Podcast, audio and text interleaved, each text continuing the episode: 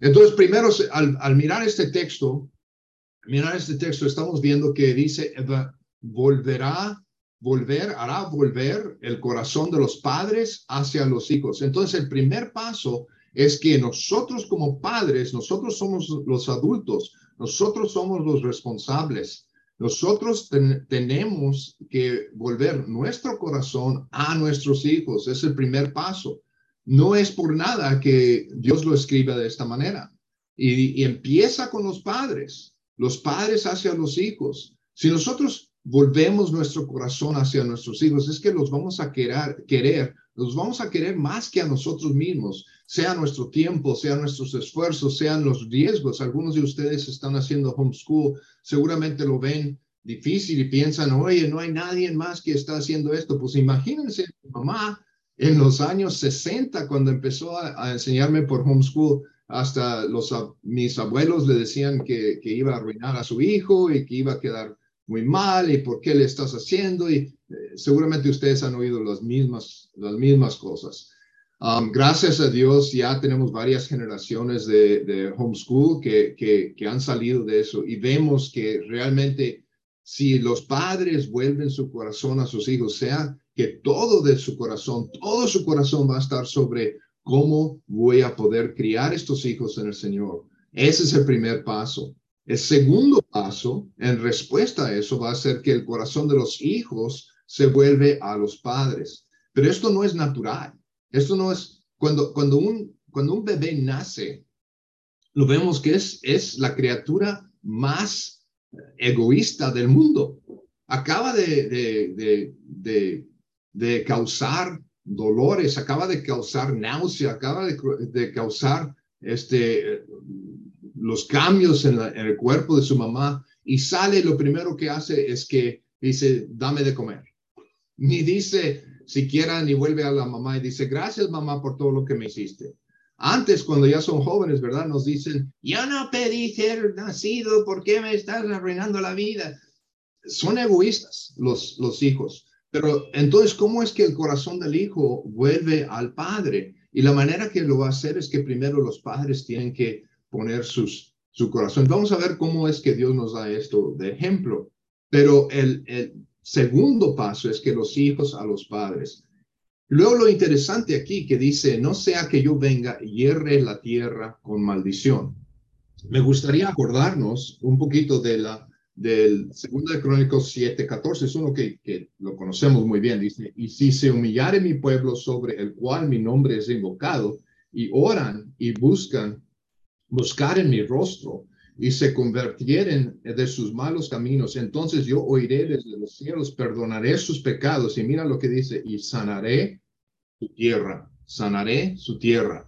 Porque aquí dice, no sea, si no haces esto, voy a herir la tierra, pero aquí en Crónicas dice, pero si lo haces, lo voy a sanar la tierra. Yo no sé de ustedes, vienen de muchas diferentes naciones. Yo soy estadounidense, ¿verdad? Yo soy americano de acá, mexicano de corazón, pero me paso tiempo en México. Acabo de regresar de México. Esta semana regresamos de ahí haciendo algunas conferencias en, el DF. Este, no conozco mucho de, los otros, los otros países, Bolivia, Costa Rica. He estado en Puerto Rico. He estado en varios lugares, pero no todos. Pero no sé cómo estén en su lugar. Pero aquí en los Estados Unidos, y también en México, la tierra está herida. Hay dificultades. Ahorita estamos con la inflación, estamos con la inmoralidad, estamos con todo esto de género, estamos con todo. Parece que nos están atacando de, todos lados.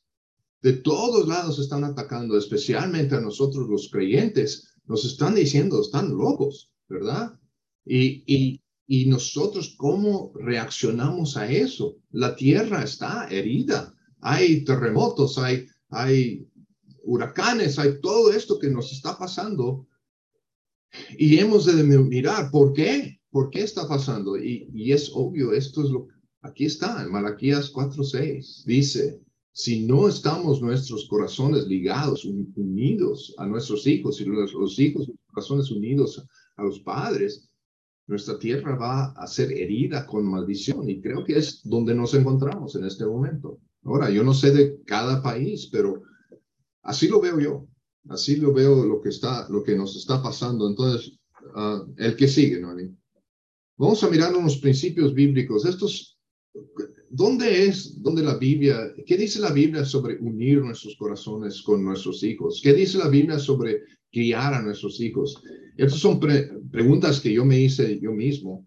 Ya mis hijos, ya la, la menor Ah, tiene 22 años, acaba de recibirse como enfermera, ya empezó enfermera, esta mañana llegó porque trabajó toda la noche anoche.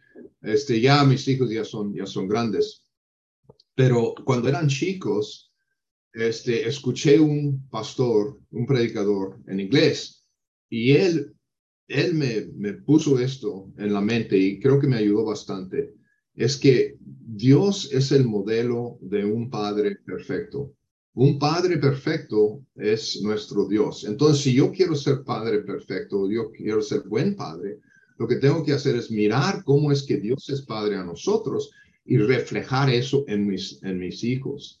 Entonces, Él es el modelo que debemos de imitar completamente a, nuestro Padre perfecto. Y vamos a, a, usar eso. Cuando, cuando veo eso, me ayuda mucho a abrir todas las escrituras que habla todas las veces que Dios está, es, porque es la Biblia, ¿verdad? Dios está llevándose con nosotros, me da cuenta de cómo ser un padre bueno, de cómo ser un padre perfecto.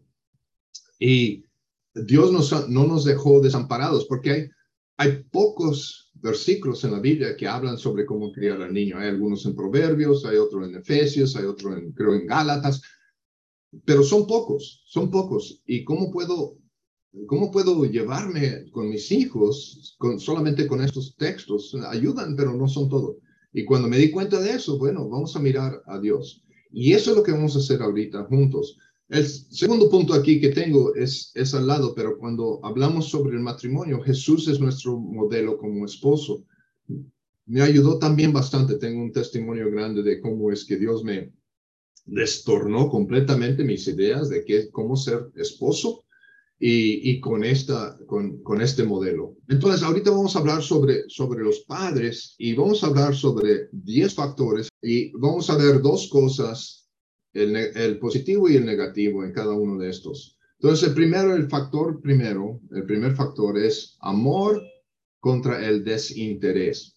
Muchos dicen, ¿qué es lo opuesto al amor? Y muchos dicen, pues el odio. No, no es cierto. No es cierto que es el odio. El, opuesto al amor es el desinterés o el completo ignorancia a la otra persona. Porque cuando odiamos, imagínense esto, cuando amamos a una persona le ponemos mucha atención a esa persona. Esa persona es, sumamente importante en nuestra vida. Cuando odiamos a una persona, ¿qué es? Es igual. Esa persona es sumamente importante en nuestra vida. Nos pasamos mucho tiempo pensando y odiando y haciendo mal a, esa, a esa persona. Pero cuando una persona no ama, lo opuesto al amor es el completamente ignorarlo, tener desinterés. Entonces, la primera cosa que tenemos que hacer es, tenemos que amar como Dios nos ama a nosotros. Acuérdense, Dios es nuestro ejemplo para ser padre. Romanos 5, 8 dice, más Dios muestra su amor para con nosotros que en que siendo aún pecadores, Cristo murió por nosotros. Este principio es importantísimo. porque es esto? Dios nos amó aun cuando éramos pecadores, antes que nosotros lo amamos a Él. Él nos ama a nosotros. Y es igual las madres con sus hijos, como digo, cuando sale ese niño y ha causado tantos problemas y está llorando, la madre como quiera lo ama. Y así lo amamos. Entonces, si queremos unir nuestro corazón con nuestros hijos, acuérdense, paso uno es, el primer paso es volviendo el corazón de los padres hacia los hijos. Nosotros tenemos que ser como Dios. Nosotros tenemos que amar a nuestros hijos, aun cuando ellos no nos aman a nosotros.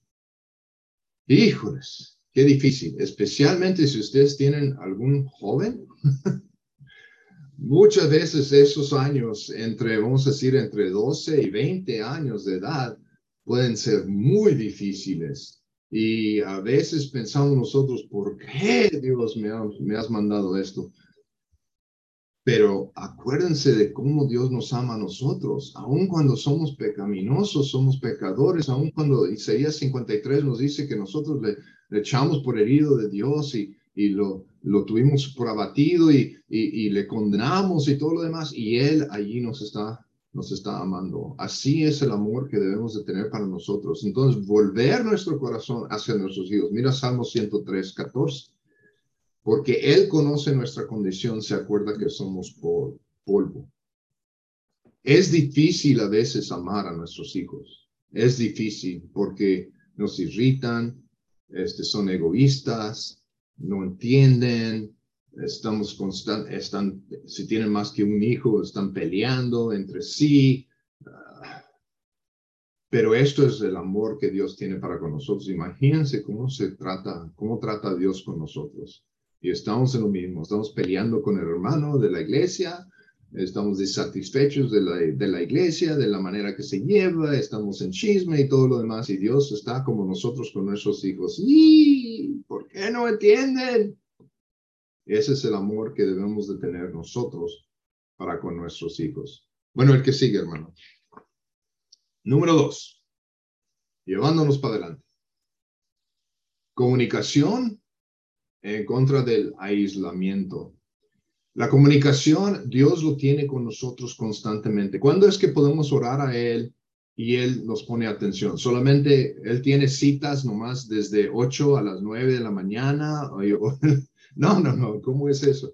En el momento que queremos nosotros empezamos a orar a Él y Él tiene esa comunicación con nosotros. Mira, Romanos 8:26 dice, y de igual manera el Espíritu nos ayuda en nuestra debilidad pues que hemos de pedir como conviene, no lo sabemos, pero el Espíritu mismo intercede por nosotros con gemidos indecibles. O Salmo 121, 4 dice, he aquí no se adormecerá ni dormirá el que guarda Israel. Jehová es tu guardador, Jehová es tu sombra a tu mano derecha, el sol no te fatigará de día ni la luna de noche.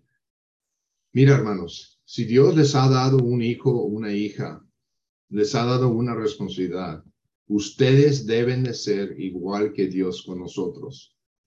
Y es difícil, especialmente 121, pongo eso, el Salmo 121 ahí, porque muchas veces, hablando otra vez de jóvenes, los jóvenes quieren hablarnos a las 11 de la noche, a medianoche, a la 1 de la mañana, es cuando se, por fin se despiertan y empiezan a, a querer hablarnos. Mira lo que dice, he aquí, no se adormecerá ni dormirá el que guarda Israel es nuestra responsabilidad. Yo les digo porque ya he pasado por eso, tenemos cinco hijos, como digo, y todos han pasado por eso. Cuando llegan a las 11 de la noche, nosotros dormimos como gallinas, ¿verdad? Bien temprano, pero cuando llegan a las 12 de la noche, a las 11 de la noche, dicen, oye, tengo una pregunta, ¿por qué es que hay maldad en el mundo si Dios, nos, si Dios es amor? Alguna pregunta así. Sabes que esto va a llevar rato para decir pero te acuerdas de este salmo, Dios allí está. Nosotros le podemos hacer estas preguntas a cualquier hora y Él nos responde. Entonces hay que tener esta comunicación que tiene Dios con nosotros, igual nosotros con nuestros hijos. Es la manera que Él se une a nosotros. Nosotros en cualquier momento podemos hablarle a Él, podemos decirle nuestros, nuestros, nuestras preocupaciones Imagínense igual que el, niño pequeño llega con nosotros, pues es que no sé si vaya a haber de comer para mañana. Y nosotros decimos, no entiendes, yo te lo tengo, ¿para qué te preocupas de eso? O a lo mejor se preocupa porque, porque los niños, eh, sus, sus amigos a lo mejor se van a burlar de él, cualquier cosa, ¿verdad? Y nosotros como adultos lo miramos y decimos, ¿por qué te preocupas de eso? No tiene nada que ver. Verás que todo va a salir bien.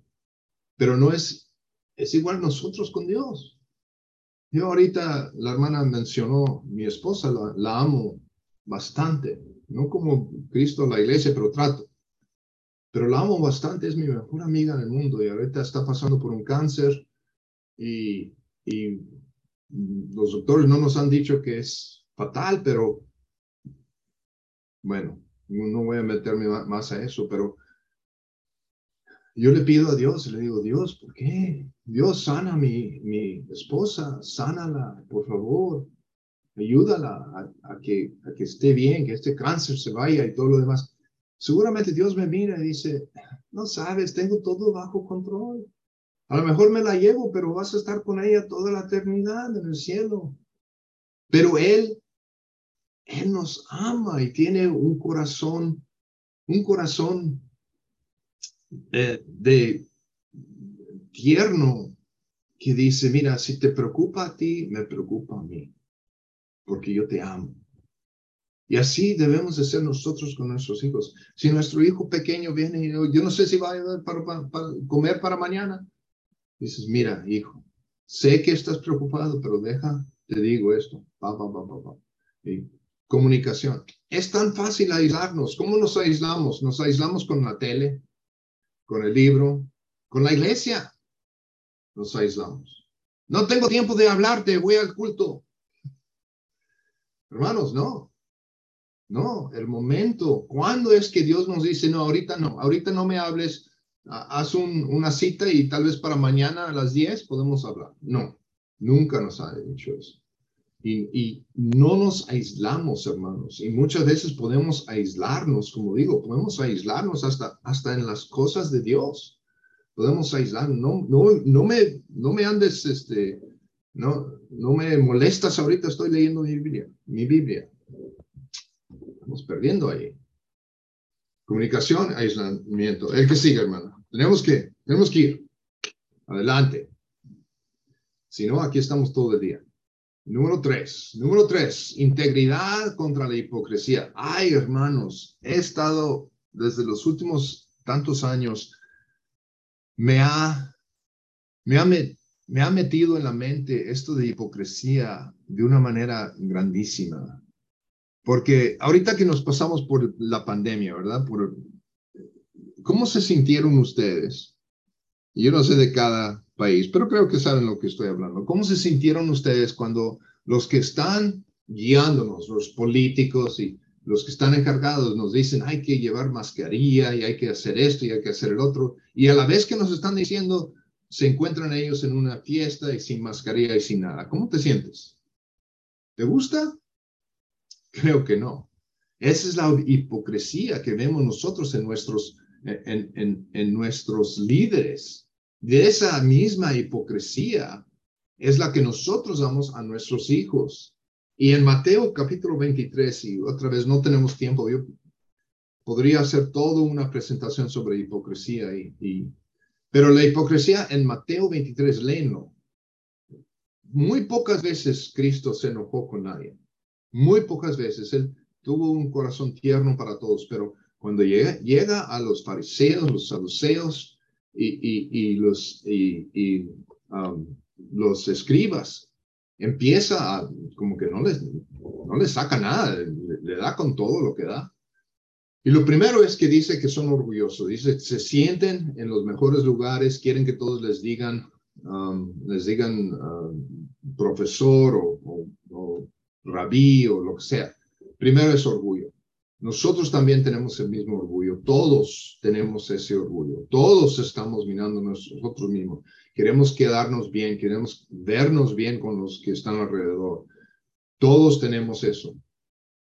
Y luego el segundo hace tres diferentes lugares donde hay hipocresía. El primero dice que es juego de palabras. Dice que juran por el, por el altar, pero no sobre lo que está en el altar. O juran por el oro, pero no sobre no sobre el templo, juran por el templo, pero no sobre el oro del templo o algo así. Es un juego de palabras. Hacemos lo mismo con nuestros hijos. A veces le decimos, es que no te prometí, dije, tal, dije que íbamos a ir, pero no dije, prometo que voy a ir. Oye, debes de ser como Dios a tus hijos, porque esto es otra cosa. Cuando nosotros modelamos Dios a los hijos, es igual que los hijos van a ver cómo es Dios por ver a nosotros. Y si nosotros tenemos hipocresía, ellos van a pensar que Dios tiene hipocresía. Y allí es donde nuestros hijos no van a seguir la palabra de Dios, porque van a decir, mira, si así es un padre, ¿para qué? He visto situaciones donde el padre, aunque es, aunque se dice que es creyente, abusa de sus hijas en una manera terrible. Abusa de sus hijas. ¿Cómo piensan ustedes cuando esas hijas oyen el Padre nuestro, Padre nuestro que estás en los cielos? ¿Qué es lo que piensan ellas de un padre. Ellas van a decir, no quiero eso. No quiero un padre. Mi padre abusó de mí. ¿Por qué voy a querer un padre celestial? Ay, pero el padre celestial es... Eso es una dificultad grande para esas niñas eh, eh, y, niños que han sido abusados um, físicamente y abusados en otras, otras maneras. Pero nosotros, así como nos llevamos con nuestros hijos, es como ellos van a ver que se lleva Dios Padre con nosotros. Entonces, mucho, mucho cuidado, porque tú estás poniendo el ejemplo. La, segunda manera que, hacemos mucha hipocresía es la distorsión de valores. Dicen que, que diezmas del comino, me encanta el comino, ¿verdad? Toda la, la comida latina tiene comino. Diezmas el comino, pero luego no haces los actos de misericordia con la, con la viuda o con los huérfanos. Igual nosotros, nosotros le ponemos mucho énfasis sobre que todos nuestros hijos estén bien vestiditos y llegamos al culto a tiempo y todo lo demás, pero en la casa estamos, estamos este, gritando y, y hay, hay tensión y hay ira y hay enojo y todo lo demás. Y nuestros hijos lo ven, están viendo constantemente. Y ellos ven que nosotros estamos poniendo más valor al, al externo que lo que está en, interno, que es el que sigue, valorando lo externo y pudriendo internamente. Muchas veces me acuerdo, nos pasó a nosotros. Todo lo que estoy diciendo es mi propio, mi propio testimonio. Aquí me caigo, aquí, aquí me cae el 20, aquí mismo pero valorando lo externo, ¿no? Estás preparándonos para ir al culto el mañana, el domingo. ¿Dónde están mis zapatos? Ay, hijo, ¿por qué? Ahora métanse todos. Y luego yo me meto al, al, al minivan y estoy pitando, pite, pite, ¿por qué no salen? Y no, saben que vamos a llegar. Luego llegamos al, por fin llegamos al culto, ¿verdad? Y todos están un revuelco allí, una tensión grande, un estrés. Y llegamos al culto y y abrimos la puerta. Ah, hola hermano, ¿cómo está? Buenos días, ¿cómo le va? Externo, pudriendo internamente. Tenemos que sacar eso. El que sigue, número cuatro. Disciplina contra el, consentimiento. Hebreos 12 nos habla mucho sobre disciplina y la manera de llevar, la, la, mejor manera de llevar disciplina. Dice, si soportáis la disciplina, Dios os trata como los hijos. Porque ¿qué hijo es aquel a quien el padre no disciplina? Pero si se os deja la, sin disciplina de la cual todos han sido participantes, entonces sois vástagos y no sois no hijos. Por otra parte, tuvimos a nuestros padres terrenales que nos disciplinaban y los, y los venerábamos. Porque no obedezcamos mucho mejor al Padre y al Espíritu y, y viviremos. Y aquellos ciertamente por pocos días nos disciplinaban como a ellos les parecía, pero este para lo que, lo que nos es provechoso, para que participemos de su santidad.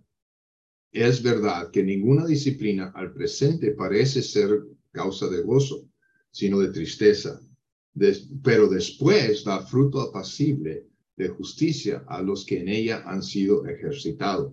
Muy interesante. La disciplina es difícil, hermanos. Muchos, he estado dando clases eh, los lunes acá en los Estados Unidos sobre un grupo de hombres que han sido drogadictos, han estado en la cárcel y todo lo demás. Y estamos hablando sobre, sobre la ira y un, un, uno se vino conmigo y, y, me, dice, pues yo disciplino a mis hijos, me enojo y, y, y, les doy.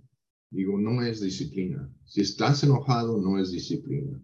La disciplina es, una, es, es un método muy calmado, un método muy sincero, un método muy um, apuntado, en donde escribimos, en alguna parte obtenemos y decimos, mira, si haces esto, esto es lo que te va a pasar. Si no estamos haciendo disciplina bien, es más fácil consentirlos. Creo que vi en Facebook alguien que puso mi nombre allí, no me acuerdo quién me lo, me lo pasó, pero puso mi nombre allí porque estaba hablando sobre eh, la señora que lleva al niño y, y empieza a gritar, quiero, quiero dulce, quiero dulce, quiero dulce, y les da el dulce, bueno, te lo voy a dar esta vez, pero ya no me andas haciendo eso. Oye, ¿qué le estás enseñando? Le estás enseñando que si, que, que si se pone así, um, tan consentido, tú le vas a dar y él, él, va a tener eso. Lo estás, lo estás, este, le estás dando una recompensa por su mala actitud. ¿Crees que él va, a aprender a, no tener esa actitud. No, esa actitud es la que les dio, le dio lo que ellos estaban, lo que, lo que él quería. Y entonces estás haciendo eso. Mira, el versículo 11 es muy, muy interesante. Esta es disciplina de Dios. Versículo 11 dice, es verdad que ninguna disciplina al presente parece ser causa de gozo. Ok, entonces la disciplina tiene que doler. Y no digo necesariamente físicamente, eso es parte, pero puede doler. Cuando son jóvenes puede doler, mira, si haces esto, no te voy a prestar el carro. O si haces esto, si no me obedeces, no vas a poder salir. Pero primeramente, dice, la disciplina es por el presente, no es causa de gozo. Entonces hay que doler, tiene que doler, sino de tristeza. Pero después da fruto apacible. Entonces eso es lo, lo interesante, que si usamos disciplina como lo hace Dios, veremos, vamos a ver el fruto apacible de la justicia. Yo me acuerdo con cada uno de nuestros hijos, llegaron a cierta edad, nosotros los disciplinábamos este, con unos eh, golpes en, en las en pompis, pero no golpes, sino que es, disciplina. Pero yo llega el día en que les digo, mira, el niño pequeño va a reaccionar al, al dolor. Va a tener dolor y va a cambiar su comportamiento. Pero el adulto aprende a cambiar su comportamiento por palabras, porque consejos que les da y cambia ese comportamiento. Si quieres ser adulto, escucha las palabras y cambia tu vida. Si quieres seguir siendo niño, vamos a tener que seguir con esta disciplina que está allí. Y en, cada una de esas situaciones, como que se les vino la mente, oye, ¿de veras que así puede ser? Ah, sí, así puede ser. Y así es nosotros. Es mucho más fácil en el momento consentirlos. Mucho más fácil consentirlos. Pero a la larga no vamos a tener los resultados que tenemos. Ellos no se van a unir a nuestro corazón. Cuando nosotros lo consentimos, hacemos todo lo que ellos quieren, no va a ser bien. Seguimos, aquí sigue. Número cinco. Número cinco, inversión de tiempo contra la falta de atención. Otra vez, igual que estoy diciendo antes, tenemos que tener tiempo. Este, este de Filipenses 2 es uno de mis pasajes favoritos en la Biblia. Te dice, haya pues vosotros sentir que hubo también en Cristo Jesús, el cual siendo en forma de Dios no estimó el ser igual a Dios como cosa que aferrarse sino que se despojó a sí mismo tomando forma de siervo, hecho semejante a los hombres. Y creo que esto estaba, de este texto es lo que estaba hablando Noemí antes, en que cuando este texto se me entró a la mente, vi a mis hijos y me di cuenta que tengo que ligar su corazón, tengo que ver cómo le hago para entrar a su mundo. Mira lo que hizo Cristo. Cristo está en el cielo, está a la diestra de Jehová está con el aire acondicionado, está, está en, en, en, lo máximo. Y Dios dijo, esto es lo que quiero hacer.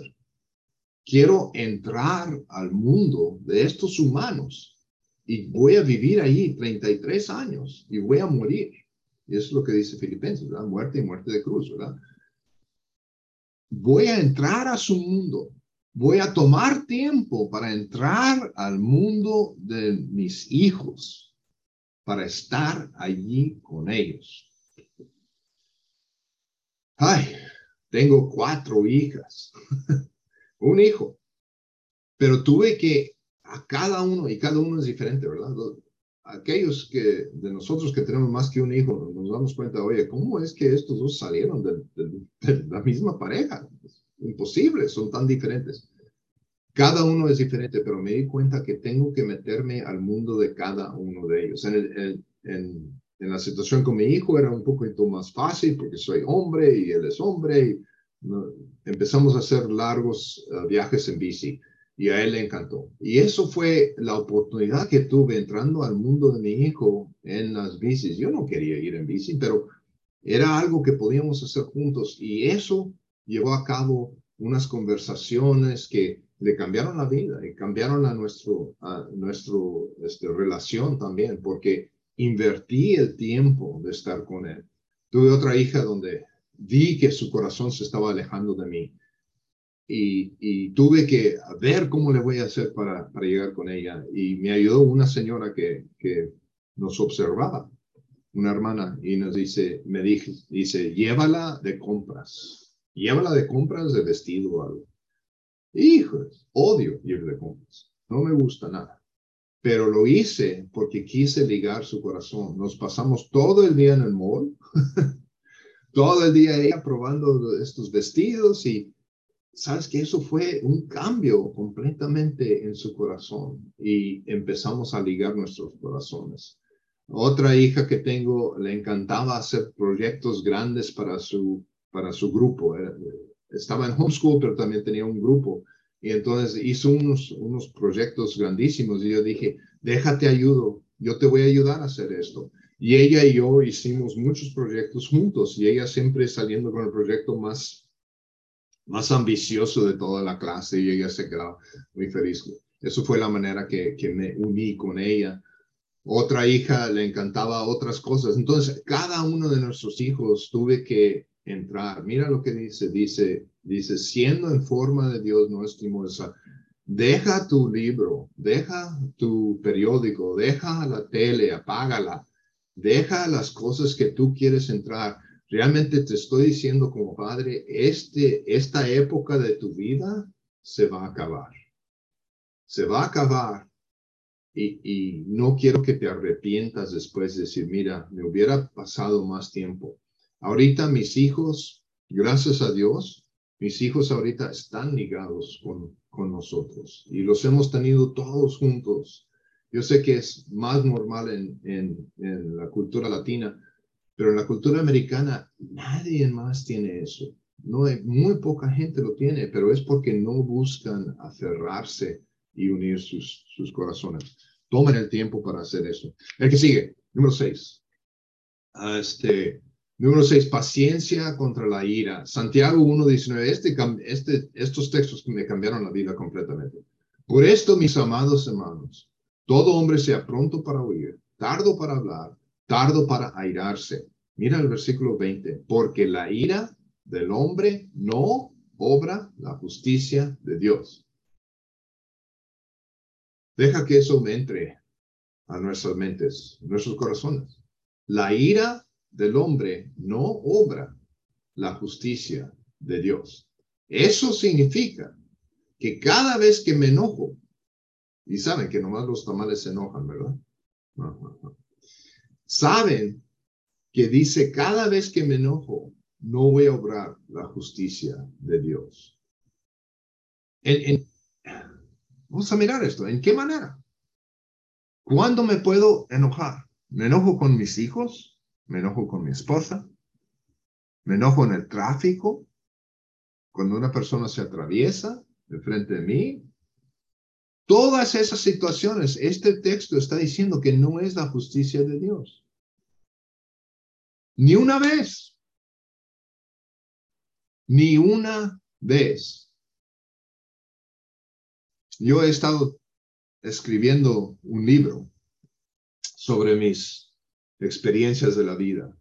Ojalá que lo traduzco en español, ahorita está en inglés. Está por salir.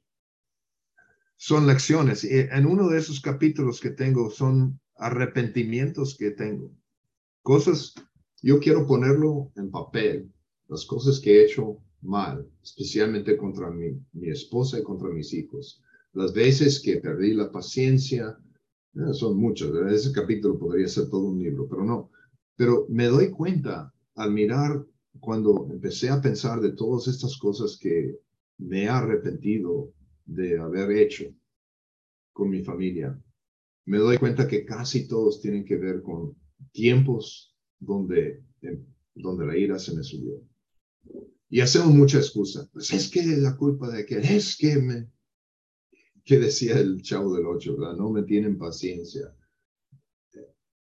Le echamos la culpa a todo lo demás, pero aquí dice que no, la ira del hombre es tuya, es tuya y no obra la justicia de Dios. Esto me cambió la, me ha cambiado la vida. No lo tengo dominado completamente, de ninguna manera, pero de veras que pensarlo cada vez que se nos sube esa ira es, es obra del pecado, obra del orgullo. El que sigue, número siete. Número siete, instrucción uh, contra el descuido. ¿Con qué limpiará el joven su camino? Guardar tu palabra. Con todo mi corazón te he buscado. No me dejes desviarme de tus mandamientos. En mi corazón he guardado tus dichos para no pecar contra ti. Bendito tú, oh Jehová, enséñame tus estatutos. Con mis labios he contado todos los juicios, los juicios de tu boca. Me he gozado en el camino de tus testimonios más que de toda riqueza. En tus mandamientos meditaré. Consideré tus caminos, me regocijaré en tus estatutos, no me olvidaré de tus palabras. Mira lo que, lo que Dios nos dio. Nos dio su Santa Biblia. Muy cuidadosamente que fue Dios para poder darnos esta guía. Nos dio instrucción. Nosotros con nuestros hijos igual. Tenemos que darle esta instrucción, instrucción. Tenemos que estar allí con ellos. Tenemos que pasarnos tiempo con ellos tenemos que estarles instruyendo. ¿Qué dice Deuteronomio 6? Dice, cuando te levantas, cuando te acuestas, cuando entras, cuando sales, cuando todo tiempo tenemos que estar instruyéndolos. Otra vez, hermanos, esta época, este tiempo de tu vida va a acabar y vas a estar como yo. Vas a ser abuelo, abuela, y lo primero y lo más importante en tu vida va a ser que tus hijos sigan al Señor y te aman a ti. Entonces tienes que poner el, el cuidado, tienes que poner el tiempo de estar constantemente en la instrucción. Ahorita nuestro, uno de nuestros nietos, Natán se llama, está con preguntas, preguntas, preguntas, preguntas, preguntas, preguntas, preguntas como que nunca termina. Y qué bueno que ellos viven aquí juntos con nosotros y podemos nosotros este, turnear con, sus, con, con, con mi hijo y su esposa, porque podemos estar este, respondiendo a estas preguntas, porque tiene tantas, tiene tantas, pero para eso es, mira, Dios nos dio su palabra para que podamos tener las respuestas que necesitamos, la guía que necesitamos. Número, número ocho. Protección física. Me pasó que un concuño mío está en la, en la cárcel ahorita. Este, y está ahí porque abusó de sus hijas. Era anciano gobernante, era líder en la iglesia, era hombre que hacía, su familia hacía homeschool, tienen 10 hijos. Um,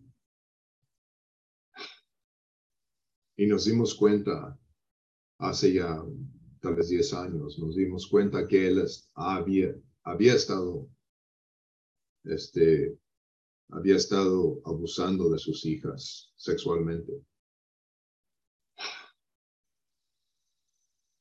Imagínense que Dios hiciera eso con nosotros, que Dios nomás juega con nosotros. Dios es mi Padre. ¿Se acuerdan de ese corito, verdad? Dios es mi Padre, Jesús es mi amigo, el Espíritu Santo es consolador. El diablo no es pariente, pues yo soy creyente, yo soy de la familia celestial. Se me vino a la mente cuando estuve preparando esto. Um, Dios es mi Padre. Imagínense que, que Dios Padre se abusara de nosotros. ¿Cómo nos quedaríamos? No, no, no queremos. No lo queríamos. Hermanos, Um, hombres, si tú tienes la tentación o si tú estás abusando de tus hijas, es terrible. Es terrible y sé que está pasando en, en la iglesia. Esto tiene que pararse. Tienes que admitirlo, tienes que buscar ayuda, admítelo a tu esposa, admítalo y busca ayuda, clama a Dios que te cambie el corazón. Y si no puedes resistir, sal de esa, de esa casa. Hermanas, esto me pasó a mi cuñada. Ella no quería decir nada porque tenía miedo. ¿Qué va a decir la gente? ¿Qué va a pasar? Y sus hijas siguen siendo abusadas y ella, pues es que me da vergüenza. No, hermanos. Esto no está bien. Esto no está bien. Si está pasando en tu, en tu hogar, tienes que parar esto. Mira lo que dice Salmo 3, mas tú Jehová eres escudo alrededor de mí, mi gloria, el que me levanta mi cabeza. Con mi voz clamé a Jehová y él me respondió desde su monte santo. Yo me acosté y dormí y desperté porque Jehová me sustentaba. No temeré a diez, mil, diez millares de gente que pusieran sitio contra mí. Nomás imagínense de una niña que está abusada por su por su papá. Dice aquí, me acosté y me dormí y desperté porque Jehová me sustentaba. Ella no se puede dormir porque no sabe cuándo va a entrar su papá y abusarse. Esto es terrible, hermanos. Terrible. Y hay que parar. Bueno, número nueve. Relaciones familiares. Y este, y amistosas contra el noviazgo. Otra vez tengo una presentación que doy sobre noviazgo y matrimonio y el amor para jóvenes. Um, les digo que está, estoy casi seguro que está en YouTube si quieren verlo. Acabo de darlo en, el DF la semana antepasada. Um, pero mira lo, que dice, uh, ¿con qué limpiará joven su camino con guardar tu palabra. Con todo mi corazón te he buscado, no me dejes desviarme de tus mandamientos. En lo que, en lo que viene el noviazgo, yo le llamo yo noviazgo recreativo. Pues, ¿Qué tiene de mal que salgo con los muchachos o las muchachas? ¿Qué tiene de malo? ¿Qué tiene de malo? ¿Qué tiene de malo? Pero la pregunta es, ¿qué tiene de bueno? La pregunta no es qué, qué tiene de malo. Y si tu hijo, si tu joven te dice, es que no me tienes confianza, y realmente acuérdense, nosotros representamos a Dios. Y es como nosotros decirle a Dios, Dios, déjame hacer esto, ¿no, ¿no me tienes confianza? ¿Qué pasó? ¿No me tienes confianza, Dios? Y Dios nos respondería y nos diría, ¿no me tienes confianza? Esa es la fe. La fe es que Dios sabe mejor que nosotros. Y por eso lo obedezcamos, lo obedecemos. Porque Él sabe mejor que nosotros. Nosotros con nuestros hijos, esto me ayudó mucho cuando nuestros hijos eran jóvenes, porque a, veces ellos me preguntan, ¿es que no me tienes confianza? No, la pregunta es que tú no me tienes confianza a mí. Yo sé más que tú, por eso Dios me puso como padre a ti. Tenme confianza que lo que te estoy diciendo que donde estás, te estás metiendo no es bueno. No debes de hacer eso. La otra cosa interesante aquí en esto es que es que en la Biblia no distingue entre soltero y casado. No distingue entre soltera y casada. No hace esa distinción. No es que tenemos unas leyes cuando somos solteros y otras leyes cuando somos casados. No es. Yo debo de tratar a todas las mujeres allá como hermanas, todas. No importa si estoy casado, si estoy soltero. Y eso es una cosa que creo que nos ha llevado el mundo, porque el mundo dice, bueno, si estás soltero, te puedes divertir y puedes andar y puedes andar besando y puedes hacer esto y esto y esto y esto. ¿Dónde está la Biblia eso? Yo no lo encuentro. No encuentro nada. Entonces, ah, lo que estoy diciendo cuando, cuando di esta presentación sobre jóvenes noviazgos, también del matrimonio, pero de, de noviazgo, es que Imagínense ustedes, yo siendo casado, que fuera yo con otra mujer y que estuviera yo acariciándola y besándola y todo, sería un asco. Ustedes dirían, oye, ¿cómo haces eso? ¿No ves que estás casado? Pero un soltero le decimos, ah, pues así son los jóvenes. ¿De dónde sale eso? ¿Dónde está? Entonces tienes que amar Tienes que unir estos corazones, tienes que unirlo desde el principio, unirlo y enseñarle. Hombres, ustedes tienen que tener mucho, mucho, mucho, mucho cuidado tratando con otras mujeres, sean en negocio, sean en tu vida, sean mucho, mucho cuidado. Tenemos que guardar esto. Y, y mujeres igual, mujeres, enséñales a sus hijos que no tratas con hombres ajenos como tu esposo tu esposo especial. Bueno, número dos, número diez, perdón, número diez. ya, ya tienen, este, ya, este, les puse miedo, dije dos, como vimos, matrimonio estable. Ay, hermanos, mis padres eran misioneros en México y se divorciaron a los 49 años y medio de casados. ¿Cómo? ¿Qué pasa allí? Y eso es donde, donde empecé a mirar realmente mi matrimonio y ver qué es. Pero cuando tienes un matrimonio estable, es una bendición para tus hijos. Es una bendición para tus hijos. Y ese matrimonio estable lo, lo estableces siendo el esposo como Cristo es a la iglesia como Cristo ama a la iglesia incondicionalmente, completamente, se da completamente a Dios, a, su iglesia, nos ama, no importa lo que hacemos. Hombres, eso es el amor que debemos de tener nuestro, para nuestras esposas. Debe de ser de tal manera como Cristo ama a la iglesia. Imagínate, cada vez que nosotros hacemos algo malo, Cristo como quiera nos ama. No es condicional, no dice, mira, si eres perfecto, te voy a amar. Esa es la diferencia entre el cristianismo y todas las otras sectas, todas las otras religiones. Es que están, sobre, están basadas sobre obras. Nosotros dimos, no, es, la, es por gracia y no por obras para que nadie se gloríe. Y así es, debe de ser nosotros los hombres con nuestras esposas. Bueno, yo la amo cuando ella... No, no, no, no, no, no, así no. Dice, dice, yo la amo porque decidí amarla. Así como Cristo. Cristo nos ama porque decidió amarnos. Mira qué amor nos hace. Mira el amor que nos hace, por lo cual estoy seguro que ni la muerte, ni la vida, ni ángeles, ni principados, ni potestades, ni lo presente, ni lo porvenir, ni lo alto, ni lo profundo, ni ninguna otra cosa creada nos podrá separar del amor de Dios que es en Cristo Jesús, Señor nuestro. ¿Podríamos nosotros, podríamos nosotros decir eso de nuestra, de nuestra esposa? Que nada nos separará el amor que tenemos para ella. Nada, nada, nada que haga. No que nada que puede hacer Karen separará el amor que tengo para ella, porque he decidido, he decidido amarla. Esa es la manera que debemos nosotros de amar a nuestras esposas.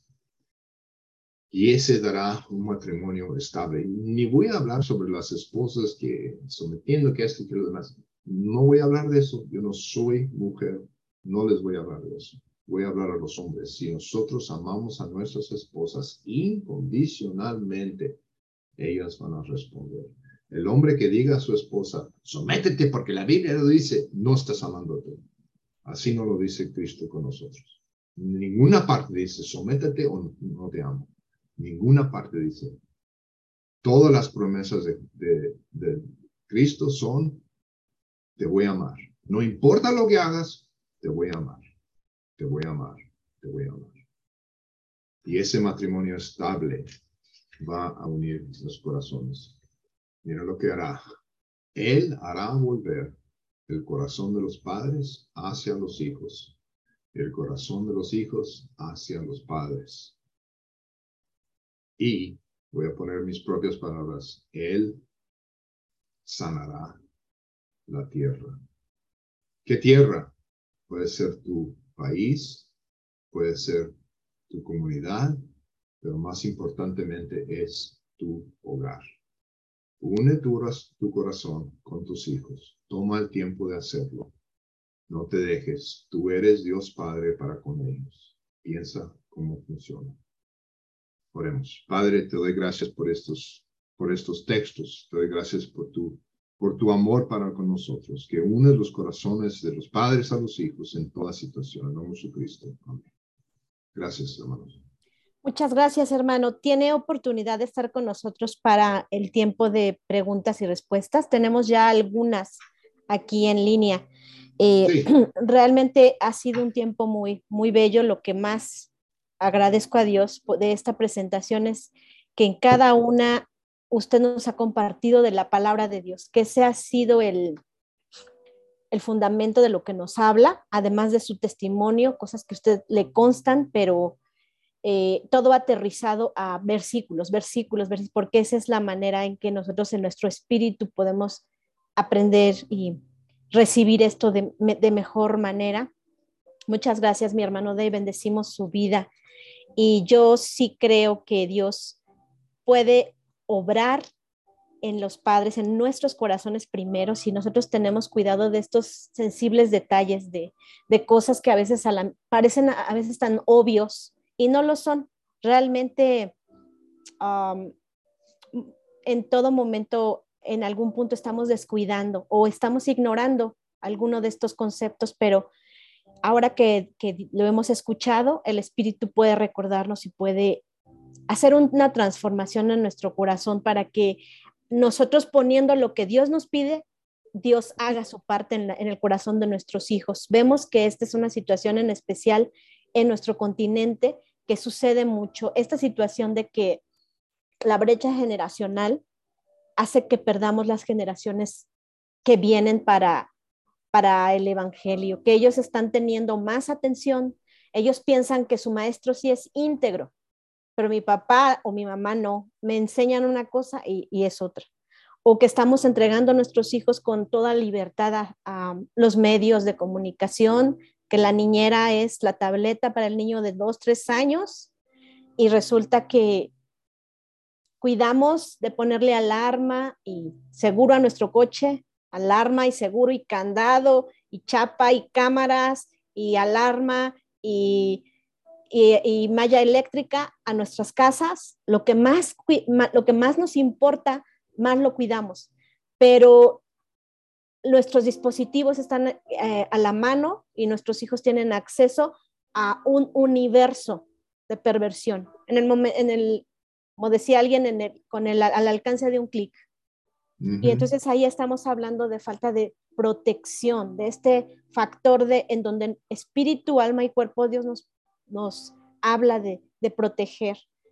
Y bueno, cada uno de ellos tan importantes, esa, esa hipocresía que, que tendemos a vivir como farisaicamente esa falta de integridad, pero Dios puede hacer el cambio. Solo en nuestras propias fuerzas sabemos que nunca lo lograremos, pero en Dios haremos proezas. Cristo en nosotros es la esperanza de gloria.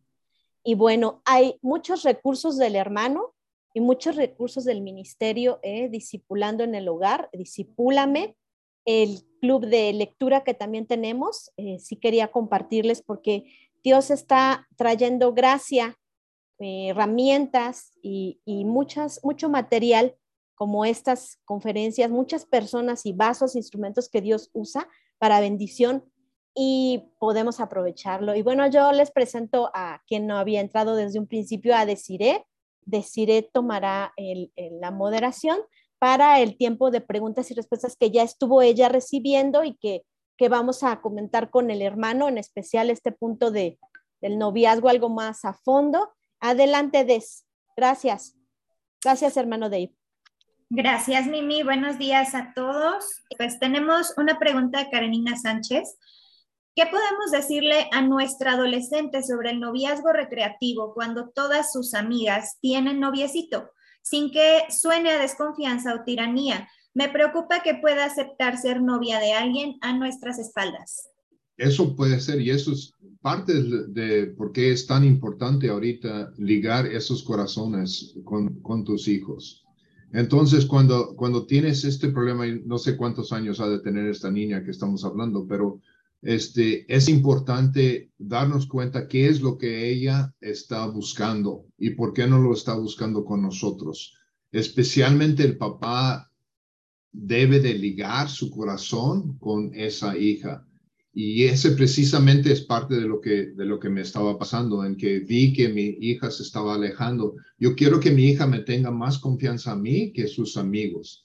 Um, hay, creo que está sobre el canal y si no va a estar sobre el canal eh, esto del noviazgo. Tengo toda una presentación donde hablo de eso, qué manera hablar con sus jóvenes, de qué manera llevarse.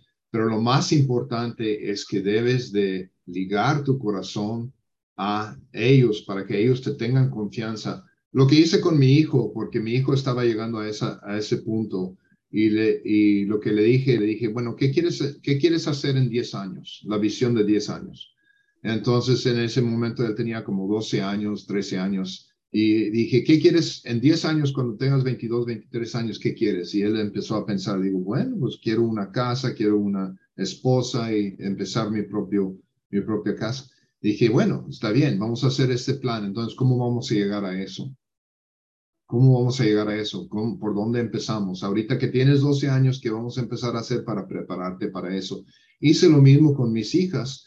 Mis hijas nunca entraron al noviazgo recreativo, nunca lo hicieron, siempre con grupos, siempre juntos. Quiero que conozcan a hombres, quiero que conozcan a, muchachos y tan locos y tontos que pueden ser, pero no quiero que se ligan hasta que no estén listas para casarse. Cuando están listas para casarse, entonces quiero que ahora es una búsqueda y, es, es este, apuntado, es enfocado. ¿Quién vas a buscar? Hablo de esto sobre en, en esa presentación que digo, ah, este, cómo va a ser las características del hombre que vas a mirar. O sea, esta cosa es seria, esta cosa es muy seria, pero hay que darles cuenta hay que pasarnos tiempo hablando con ellos. Muchas gracias, hermano. Adriana Martínez nos pregunta, ¿qué tips prácticos Dios reveló a su corazón para apartar cada día la ira y reemplazarla por más paciencia? Mm, me encanta ese, ese tema porque me enseñó mucho, me, ha cambiado mucho la vida. La, la cosa es esta, para mí el práctico, lo práctico es que desde el punto que alguien me haga algo, hasta el punto que yo me enojo, hay un fracción de segundo, un milisegundo, ¿verdad? Alguien nos hace algo y luego tenemos esta reacción. Y si escuchamos al mundo, el mundo dice, pues no, no puedo hacer más, no es mi culpa, no puedo hacer más. Y yo digo, no, no, sabes que lo puedes controlar, sabes que lo puedes controlar. Entonces, lo práctico era que tratar de tomar ese milisegundo y hacerlo un segundo y tratar de hacerlo dos segundos o tres segundos. Entonces, cuando alguien me hace algo, trato de no reaccionar nada. No reaccionar. Y eso, mientras que más puedes, puedes extender ese momento, entre más, entonces tienes la chance de, de, de reaccionar de una manera más bíblica y mejor. La otra cosa es que cuando nos enojamos siempre es orgullo. Siempre es o alguien me hizo algo que no debía o no me hicieron lo que debían de haber hecho. Siempre, siempre es algo. alguien me hizo algo y por eso nos enojamos. Raramente, si hay, si hay textos, si hay versículos que hablan sobre la ira de Dios y hablan sobre, sobre cosas, eh, este, pero en mi vida he encontrado que casi nunca eh, soy justo en mi ira. 99.9999% del tiempo es porque egoísta me estoy enojando. Alguien no me hizo algo. Entonces, tratar de, de extender esos segundos y darnos cuenta que nos estamos enojando porque somos egoístas, me ha ayudado mucho. ¿Que lo tengo dominado?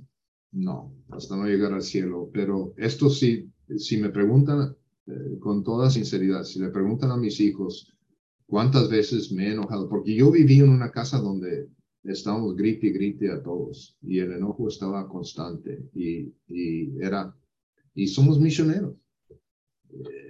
Y ese texto es la que me, es, la que me sacó de México, porque dije, no puedo, no puedo vivir en este contexto y tratar de ser ejemplo. Y si, me, si le preguntan a mis hijos, ellos, ellos van a decir, papá se ha enojado muy, muy rara, muy pocas veces, gracias a Dios. Y, y por eso me tiene más confianza. Y a la larga es un fruto tremendo, es un fruto, vale la pena.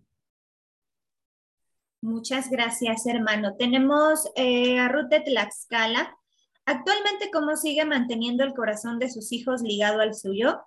¿Fue por lo que sembró en ellos? ¿O ahora cuando adultos hay un modo de cultivar aún ese lazo que los mantiene unidos?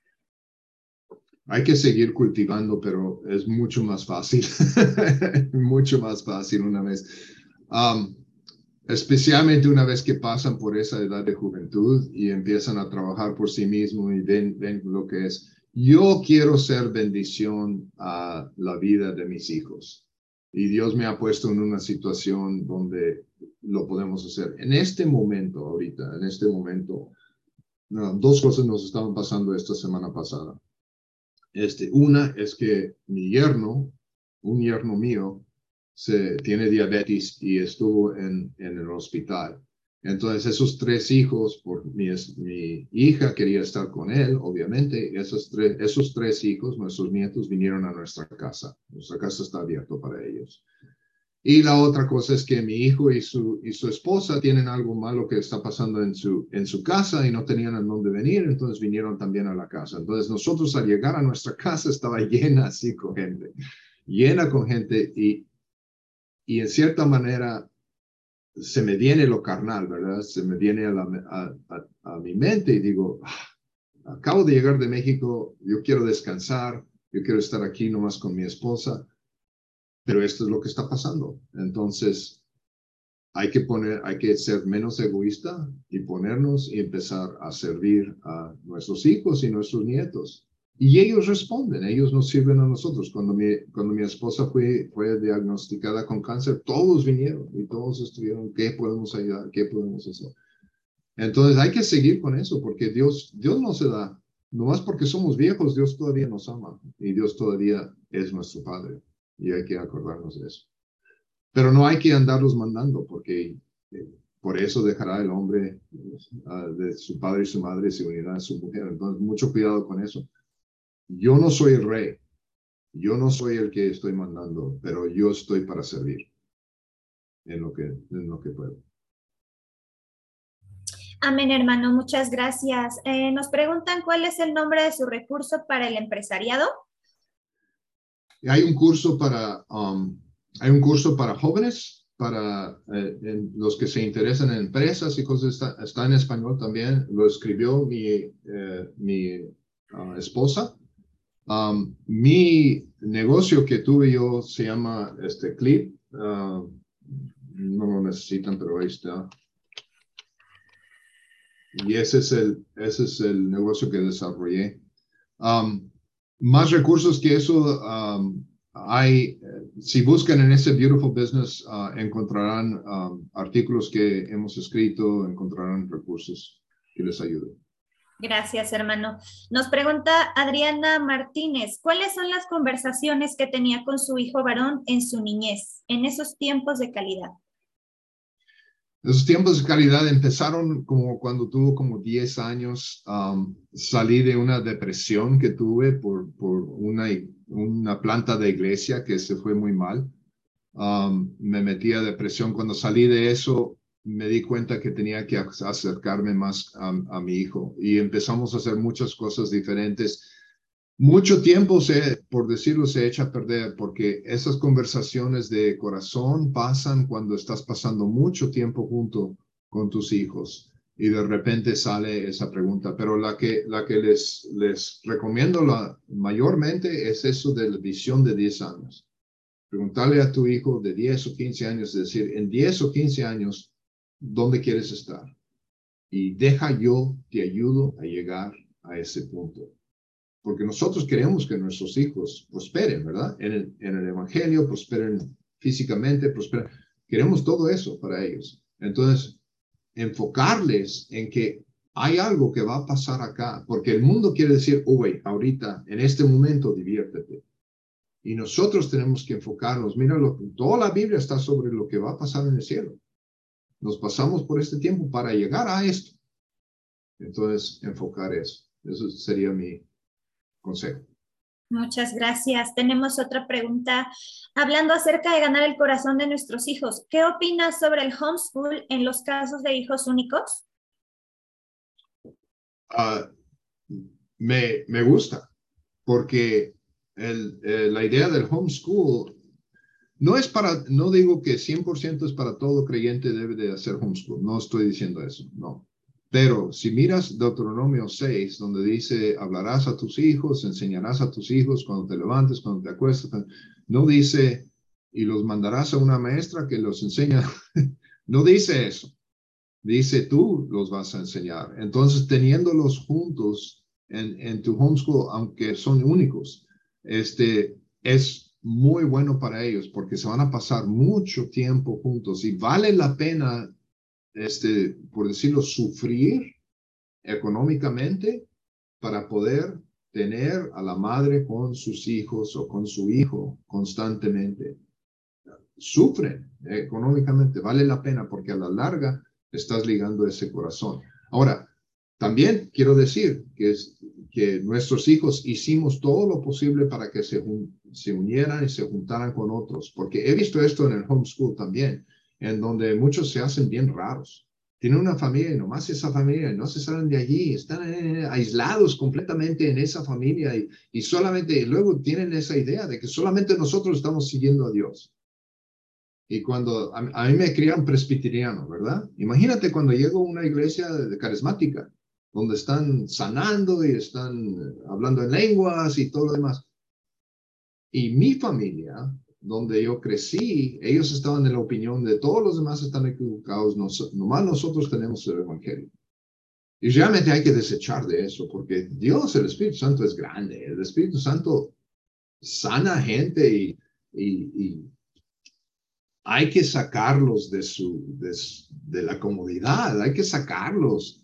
Yo les animo a que vayan a otras iglesias diferentes y que, tengan esa experiencia con sus hijos. Eh, gracias a Dios tuvimos experiencia de ir a México y pasarnos por muchas diferentes iglesias y, ay, qué bonito, hermano, qué bonito es aprender lo que está haciendo el Espíritu Santo en otras iglesias. Gracias. Eh, nos pregunta otra hermana, ¿qué hacer cuando el padre no se quiere involucrar en la educación en el hogar? Hay que orar. En, Pedro dice que sin palabra, um, la madre, es una situación difícil.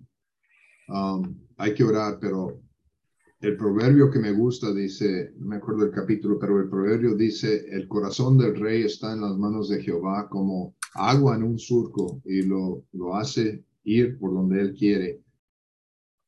Realmente usted, hermana, um, Dios puede cambiar el corazón de su esposo.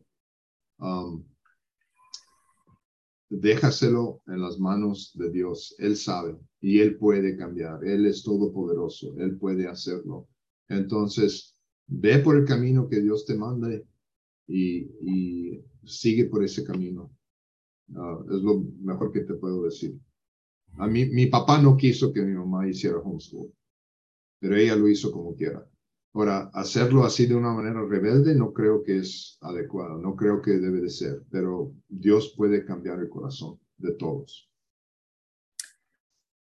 Gracias, hermano. También, pues, no dejando nuestro lugar, la hermana Debbie Pearl dice que una no es el Espíritu Santo, una obedeciendo a Dios Dios bendice.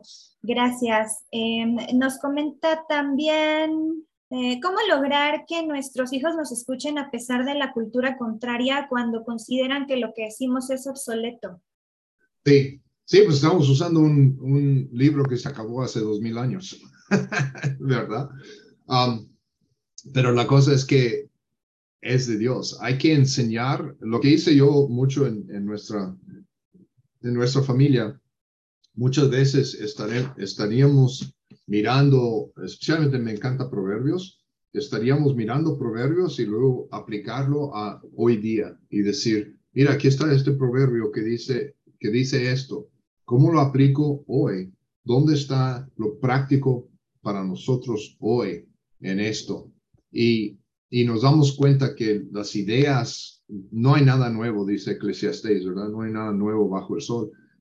Nos damos cuenta que estas ideas que son nuevos y modernos y todo lo demás, son antiguos también, no hay diferencia.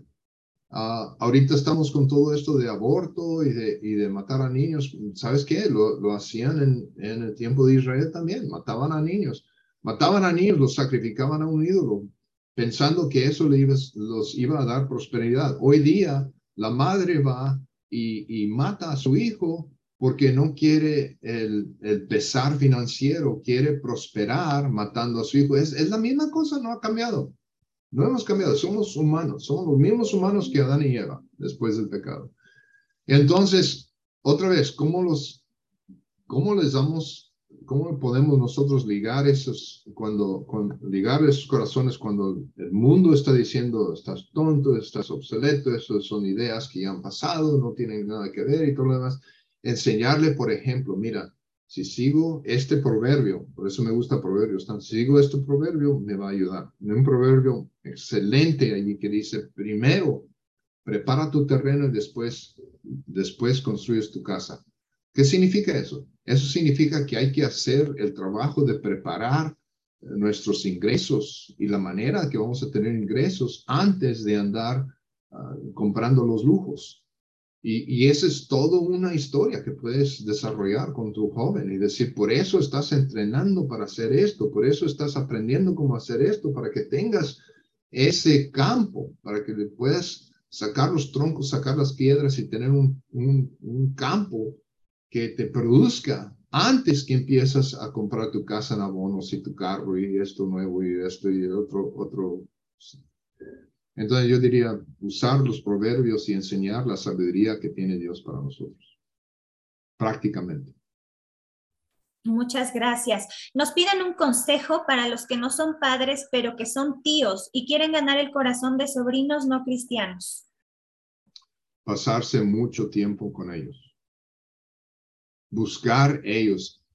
Fíjense, eh, no lo voy a repetir, pero fíjense en, uh, Filipenses capítulo 2 lo que hizo Cristo. Bajó a nosotros, vivió con nosotros, jugó en la tierra con nosotros.